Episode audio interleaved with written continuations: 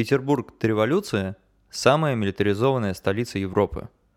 Около 20 гвардейских полков и привилегированных военных школ были расквартированы в пределах города.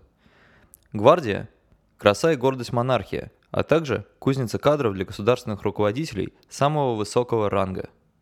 Ежегодно самые физически крепкие и красивые внешние рекруты разбивались по мастям и пополняли элитные гвардейские части – Семеновский, Преображенский, Измайловский и конногвардейские полки знал и умел различать каждый петербургский мальчишка.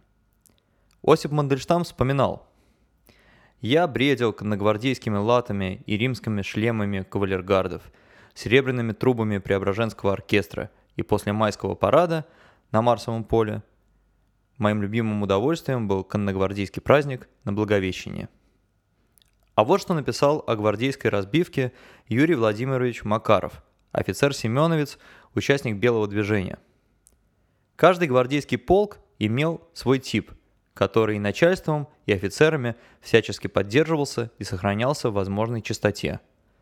Преображенцы подбирались парни дюжие, брюнеты, темные шатены или рыжие. На красоту внимания не обращалось. Главное был рост и богатырское сложение – в конную гвардию брали преимущественно красивых брюнетов. Семеновцы были высокие, белокурые и лицом чистые, по возможности синими глазами, под цвет воротника. Такого же приблизительно типа были кавалергарды, только постройнее и половчее. Измайловцы и лейб-гренадеры были брюнеты, первые покрасивее, вторые пострашнее. Лейб-егеря были шатены, широкоплечие и широколицые. Московцы рыжие. В Павловце шли не очень высокие блондины, а в память основателя курносые. Гусары подбирались невысокие стройные брюнеты.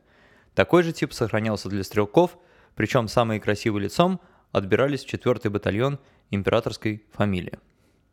Лейб-гвардии конный полк, высокие брюнеты с усиками. В самом начале 19 века был переведен в район Исаакиевской площади из Таврического дворца – между Адмиралтейским каналом и Мойкой разместился целый военный городок. Казармы для солдат с конюшнями, отдельный корпус для офицеров, лазарет. Служить в гвардейском полку было почетно и обещало блестящие карьерные перспективы. Военная служба до революции считалась наиболее достойной молодого человека благородного происхождения.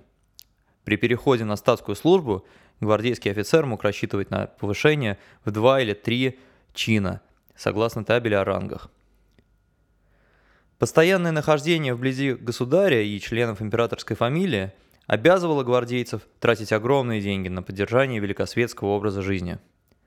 Драгоценности и подарки, конечно же, от Фаберже, сырые вина от Елисеевых, меха от Мертенса, букеты от Эйлерса.